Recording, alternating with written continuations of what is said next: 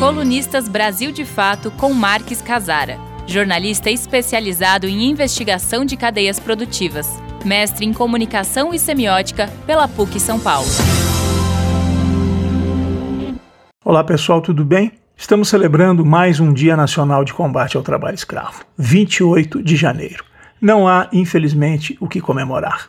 A luta contra o trabalho escravo, de grandes realizações no passado, nunca esteve tão ameaçada. As estruturas de fiscalização estão enfraquecidas pelo corte deliberado de verbas. As políticas de enfrentamento estão sob ataque dentro do próprio governo. A Comissão Nacional para a Erradicação do Trabalho Escravo está paralisada pelos desmontes e por briguinhas internas. O Pacto Nacional pela Erradicação do Trabalho Escravo, tão importante no passado, virou uma iniciativa para inglês ver um instituto financiado por empresas acusadas de trabalho escravo. Só isso. A Organização Internacional do Trabalho, muito atuante também no passado, virou uma agência meramente protocolar, cheia de medo de deixar Bolsonaro mal-humorado. E aí, o que fazer? Eu conversei com o presidente do Instituto Trabalho Decente, Antônio Carlos de Melo Rosa. Ele é especialista em desenvolver estratégia para enfrentar o trabalho escravo.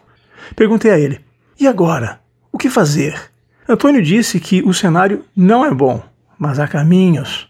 Não é bom porque existe uma porta aberta para a piora da situação. Uma parte da população está voltando para baixo da linha da pobreza. Isso favorece o trabalho escravo.